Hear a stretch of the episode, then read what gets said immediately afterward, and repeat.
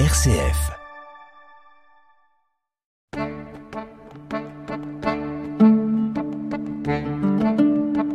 Cogiteo avec le père Jacques Versanger.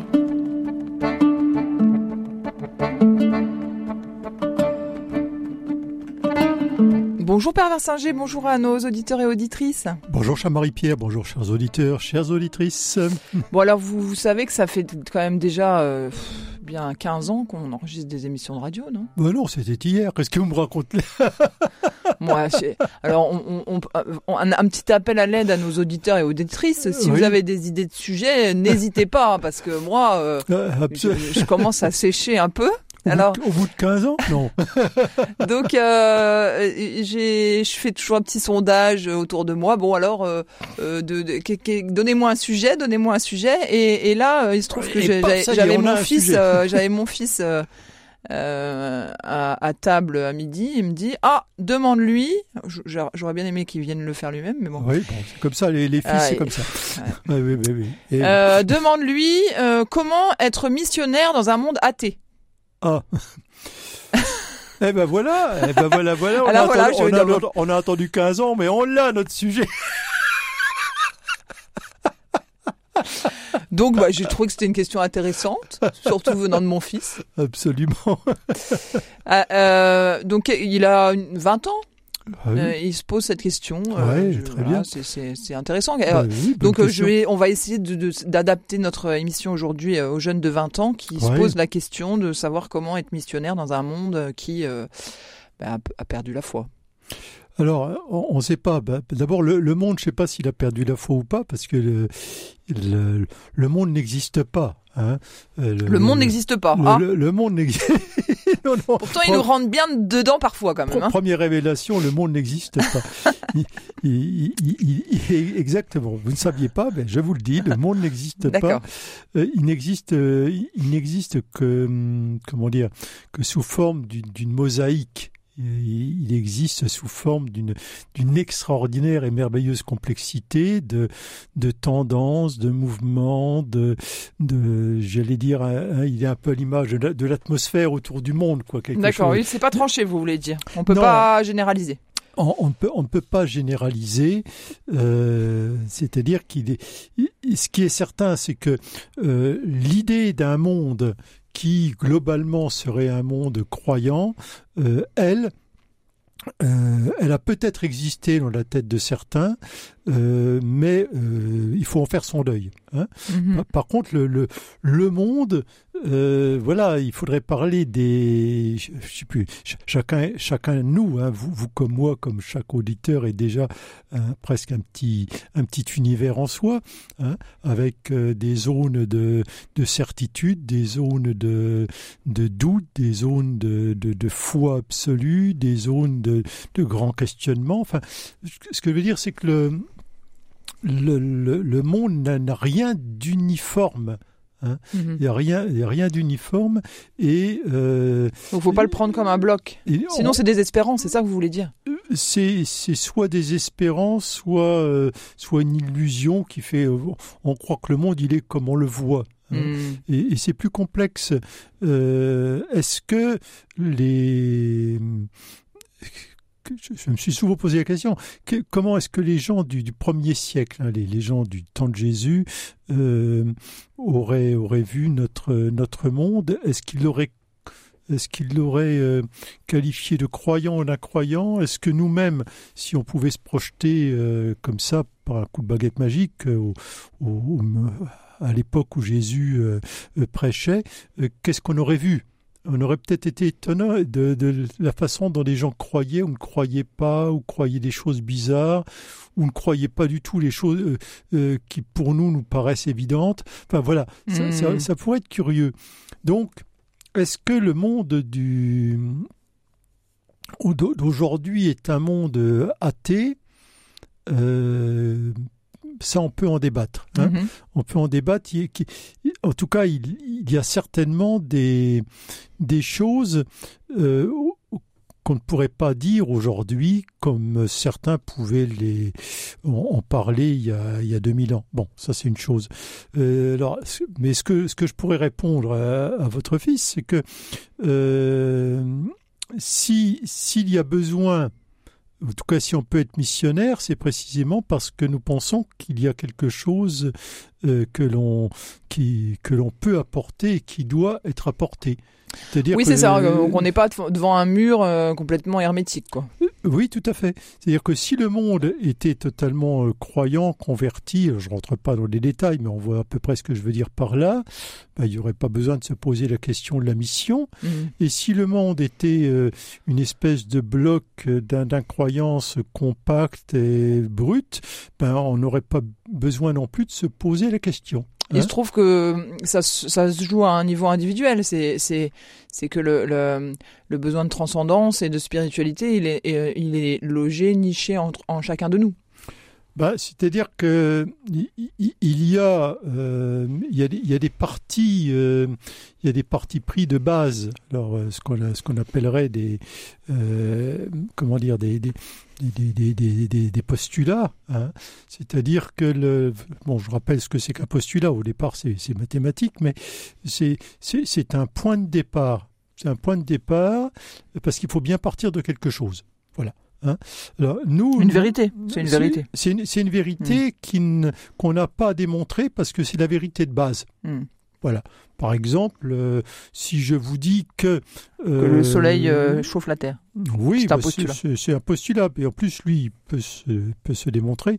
Mais c'est comme ça. On parle d'un postulat, on parle parfois d'axiome, mais toujours est-il que nous, nous partons du principe que euh, le, monde euh, n'est pas né par hasard, mais euh, qui, trouve sa source dans, une volonté positive de ce son créateur qu'on appelle Dieu, voilà, mm-hmm. et que il, nous est que Dieu a un projet mm-hmm. sur l'humanité, le monde en général, et qu'on est capable de s'inscrire dans ce projet. Ça, ce sont nos postulats de base. Voilà. C'est-à-dire que, on, on, attention, j'ai pas dit, euh, nous croyons que les, les, les, chrétiens, les catholiques baptisés, que les, les, les, gens. Non, non, non, non, la question n'est pas là. La question, nous, nous croyons que le monde entier, euh, je dirais, de, de, de, des plus infimes particules jusqu'aux galaxies, euh, quelque part, il, il participe d'un projet Hein, et que à l'intérieur, eh bien, euh, nous tous, nous avons notre place. Bon, que je sois croyant ou incroyant. Donc, quand quand je quand je pose la question de ma mission comme chrétien vis-à-vis d'un incroyant, euh, c'est parce que je crois que ce, cet incroyant, cet athée, euh, il, a sa place, hmm. il a son rôle, il a des choses à me dire, il a des choses à entendre et que on peut communiquer. On, peut communiquer qu'on peut communiquer parce que il n'est pas euh, qu'il le sache ou pas, euh, il n'est pas totalement euh, absent du, du, plan de Dieu. Il n'est pas absent du plan de Dieu et, il et, peut-être même que ses raisons de dire je ne crois pas en Dieu méritent d'être entendues parce que peut-être qu'elles qu'elles me qu'elles sont capables de me de me débarrasser de certaines conceptions un petit peu un, peu idolâtriques, un petit peu naïves de Dieu. Donc, faut faut pas imaginer que ça invite à ma la rencontre avec l'incroyance hmm. m'invite à me remettre en cause, non oh, pas pour perdre la foi, tout à fait. Mais pour la brader Mais pour la purifier. Hein. Mm. Les, les, les, les, incroyants, euh, j'allais dire, euh, me, peuvent, peuvent aussi, à leur façon, me parler de Dieu et, et me mener à, à purifier ma, ma, ma, vision de Dieu. Ce, ce n'est pas, ce n'est, il faut pas croire que qu'il suffit d'être croyant pour avoir des idées justes sur Dieu, ou qu'il suffit d'être incroyant pour ne rien avoir à apporter à notre vision du monde et de Dieu. C'est une réalité beaucoup plus, beaucoup plus complexe et beaucoup plus riche que ça. Hein. le, le, le, le, problème, ce qui fiche le bazar dans tout ça, c'est tout, j'en veux pas, je l'aime bien quand même, c'est le Saint-Esprit. Parce que le, problème du Saint-Esprit, c'est qu'il n'appartient à personne. Il n'y a pas de label, il n'y a pas de marque déposée.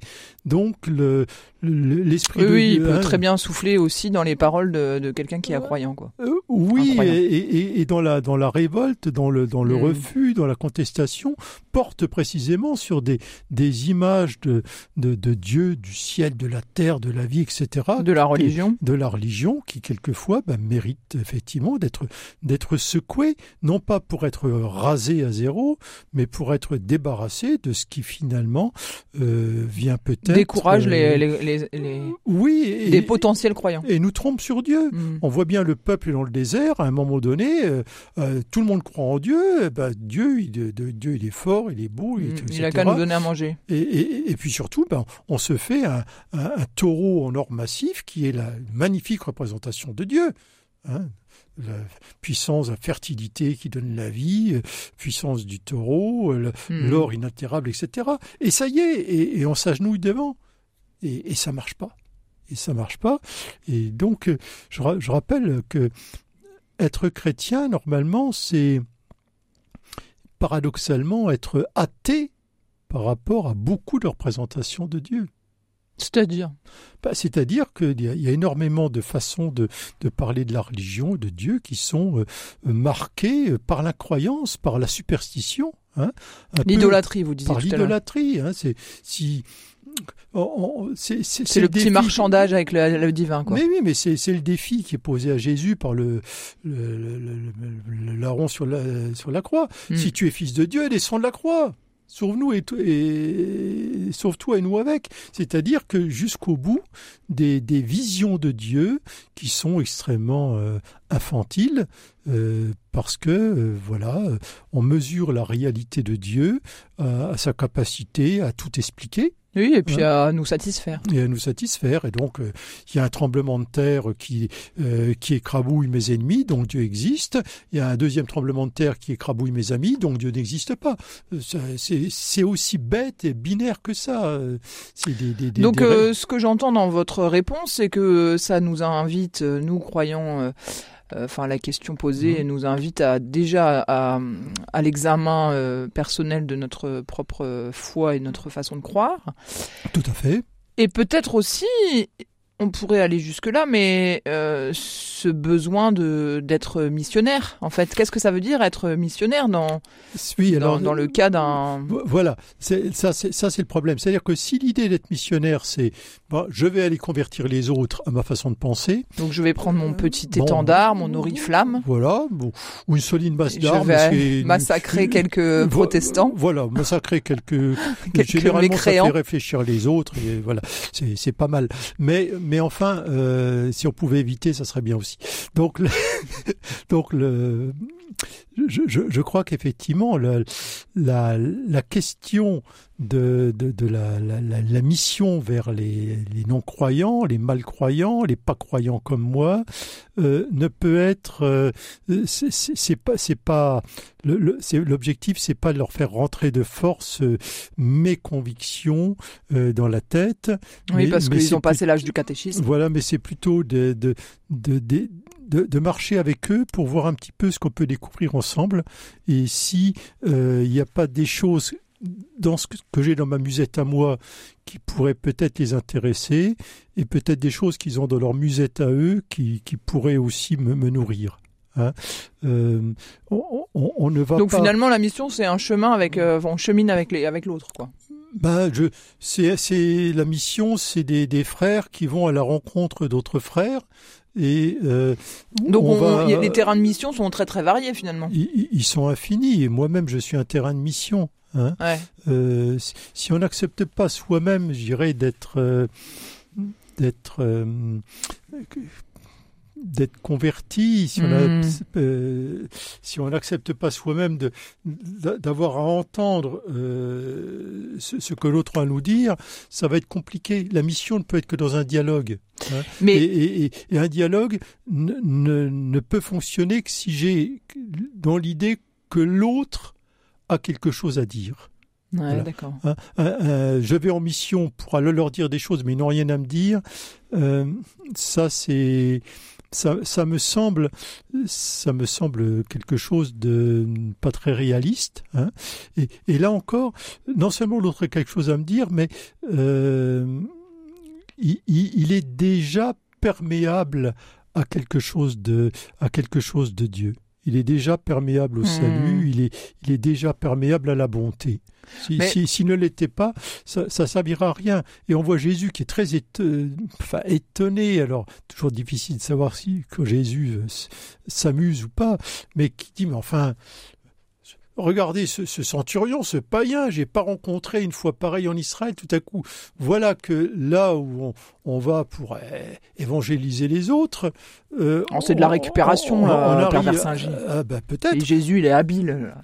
Ben, Jé- Jésus, Jésus, c'est récupérable, ce qui vaut la peine d'être récupéré, surtout. Voilà, il est dans une démarche d'écologie durable et responsable, et il va pas laisser se perdre. Il traite hein, les déchets, quoi. hein, comme dirait, exactement, déchez vous-même que vous êtes, comme moi d'ailleurs. Absolument. Hein, Ben oui, que rien ne soit perdu. C'est c'est très beau, là, la multiplication des pains. Ramassez tout, aucune miette ne doit se perdre. Hein, et pour rassembler les enfants de Dieu dispersés. Mhm. Rien ne doit être perdu. Et donc c'est ça. Je, moi, je vais pas, je vais pas les transformer si je vais en mission des petits démons en enfants de Dieu. Je, je vais à la rencontre des enfants de Dieu. Oui, c'est- d'accord. Ce qui n'est Ouais. plus du tout pareil. Cogiteo avec le père Jacques Versinger. Et alors oui, justement, je me disais en vous entendant, mais finalement, euh, la question peut-être à se poser, euh, enfin, qui serait posée dans de bons termes, ce serait de, se demander euh, quel est moi, mon terrain de mission? Euh, pour quel euh, tel type de mission euh, suis-je suis-je fait? Enfin, c'est une Oh, question de discernement, quoi, oui, pour alors- savoir où, où dois-je œuvrer, euh, Alors après, plutôt que plutôt que comment faire. bah après, il y a toujours deux, deux façons de faire. hein. Il, y a, il y a soit là où vous sentez que vous êtes spontanément pas, pas envoyé, mais où c'est votre terrain. Hmm. Voilà. euh, bon, moi, je sais pas quel est le terrain de votre fils. Ça peut être n'importe Bah, une quoi. vie d'étudiant. Ouais, euh, il avait une vie d'étudiant et puis bon, puis euh, la vie professionnelle demain, puis la vie de loisir qui va avec. C'est-à-dire que là, là où il est, là est son terrain.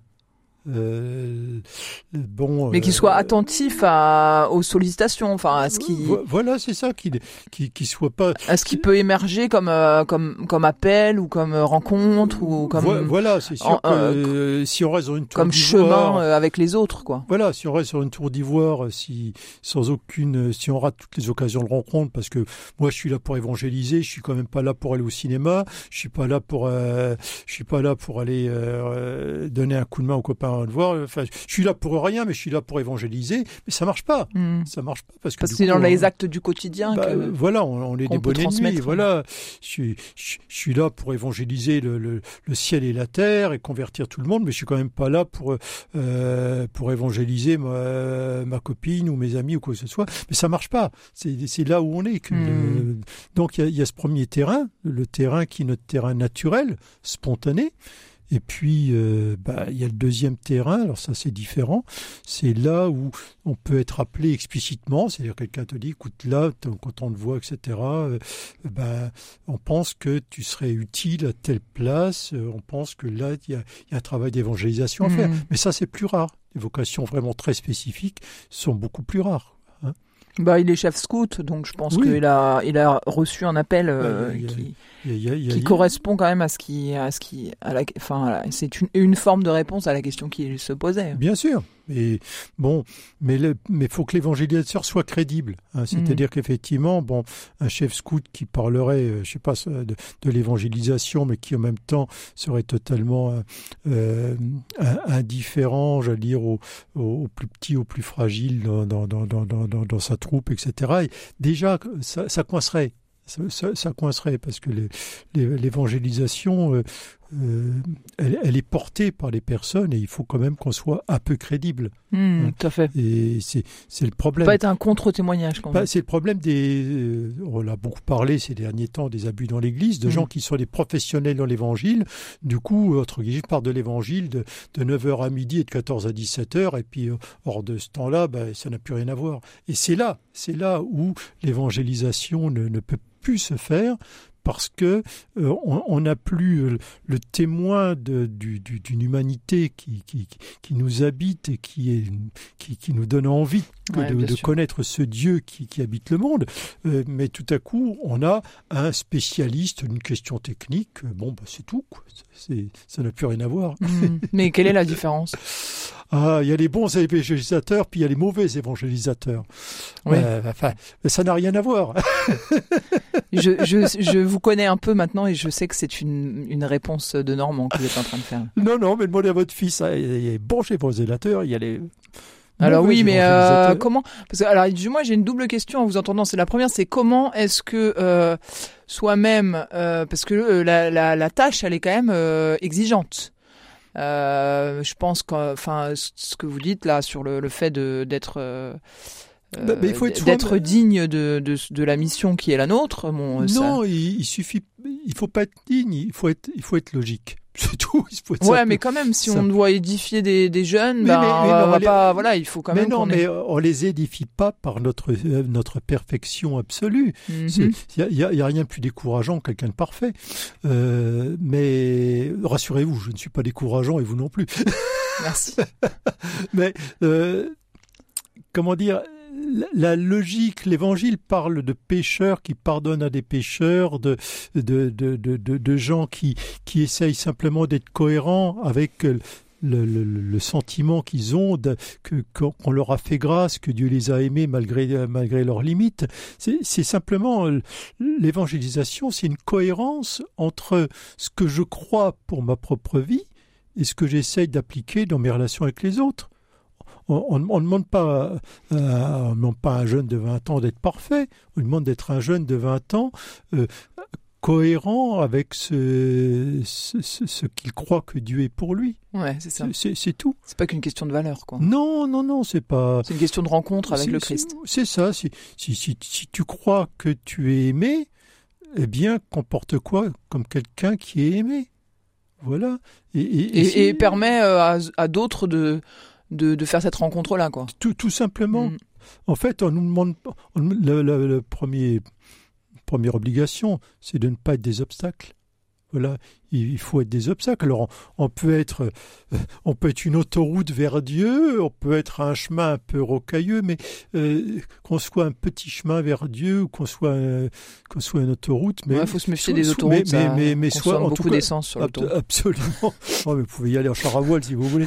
mais n'empêche pas. Mais, au moins ne soyons pas des, des obstacles. C'est mm. ça que je veux dire. Voilà, soit soyons des, soit, soyons des portes et pas des murs. Maintenant, chacun peut-être que le pire obstacle à l'évangélisation, c'est de se poser sans arrêt la question de savoir comment j'évangélise les autres.